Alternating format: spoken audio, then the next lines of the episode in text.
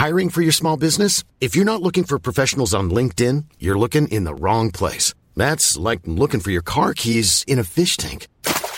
LinkedIn helps you hire professionals you can't find anywhere else, even those who aren't actively searching for a new job but might be open to the perfect role. In a given month, over 70% of LinkedIn users don't even visit other leading job sites. So start looking in the right place. With LinkedIn, you can hire professionals like a professional. Post your free job on linkedin.com slash people today.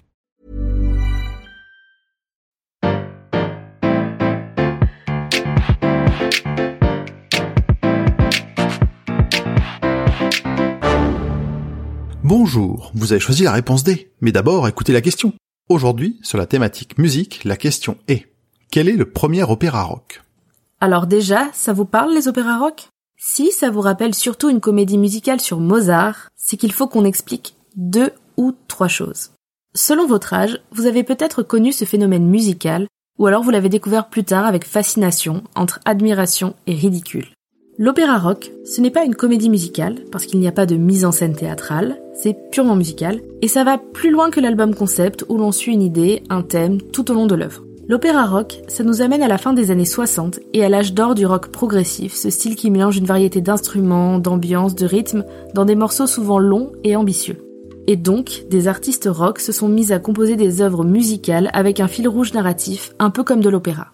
On y trouve des personnages qui interagissent, une histoire sur plusieurs actes, des interludes, bref, un véritable récit en chanson, le tout avec des guitares électriques, de la batterie, de la basse et des synthétiseurs. Dans cette période de contre-culture majeure, le psychédélisme a aussi une place importante. Les espoirs de liberté et de paix sont incarnés dans des musiques très expressives, contemplatives et des univers fantastiques. Dans la foulée des voyages irréels des Beatles, comme Yellow Submarine, plusieurs groupes déjà respectés ont élargi leur réputation en composant un opéra rock. L'exemple le plus marquant et considéré comme un des plus réussis, ce sont les Who. En 1969, ils sortent Tommy, l'histoire d'un garçon sourd, muet et aveugle qui s'avère être très fort au flipper et devient célèbre.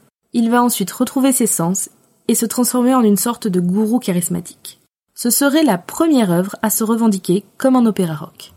Pourtant, d'autres s'étaient déjà plongés dans l'exercice avant les Who. On peut citer The Pretty Things et leur album SF Sorrow, paru en 1968, où l'on suit un certain Sebastian Sorrow à travers son enfance, son travail, l'amour, la guerre, la vieillesse, etc. Mais une autre œuvre a le titre non officiel de premier opéra rock, et on la doit à Nirvana. Non, pas ce Nirvana-là. Kurt Cobain venait de naître quand les Anglais de Nirvana ont publié leur premier disque en 1967, The Story of Simon Simopa. C'est l'histoire d'un enfant solitaire qui rêve d'avoir des ailes et qui, une fois adulte, décide d'embarquer dans une fusée où il rencontre un centaure et une minuscule déesse appelée Magdalena. Certes, c'est un peu perché.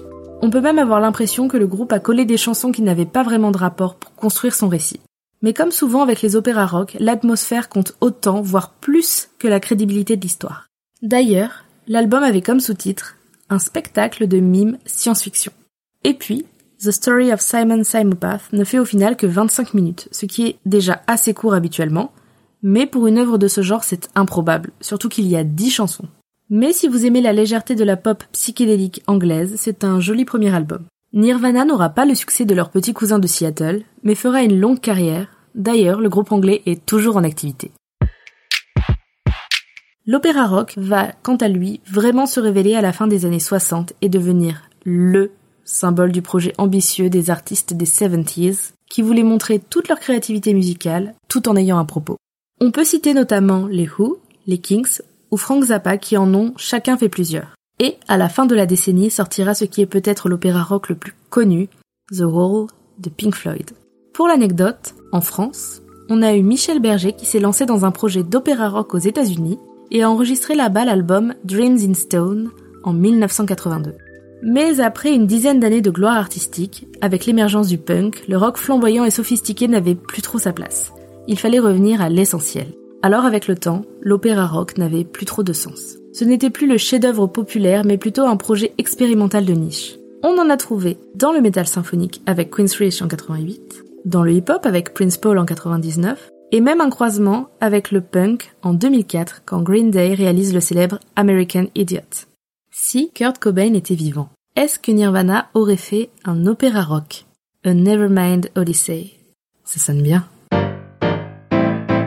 Bravo, c'était la bonne réponse. Pour aller plus loin sur ce sujet, retrouvez les sources en description. La réponse D est un podcast du label Podcut. Vous pouvez nous soutenir via Patreon ou échanger directement avec les membres du label sur Discord. Toutes les informations sont à retrouver dans les détails de l'épisode. À demain pour une nouvelle question sur la thématique Histoire Géo.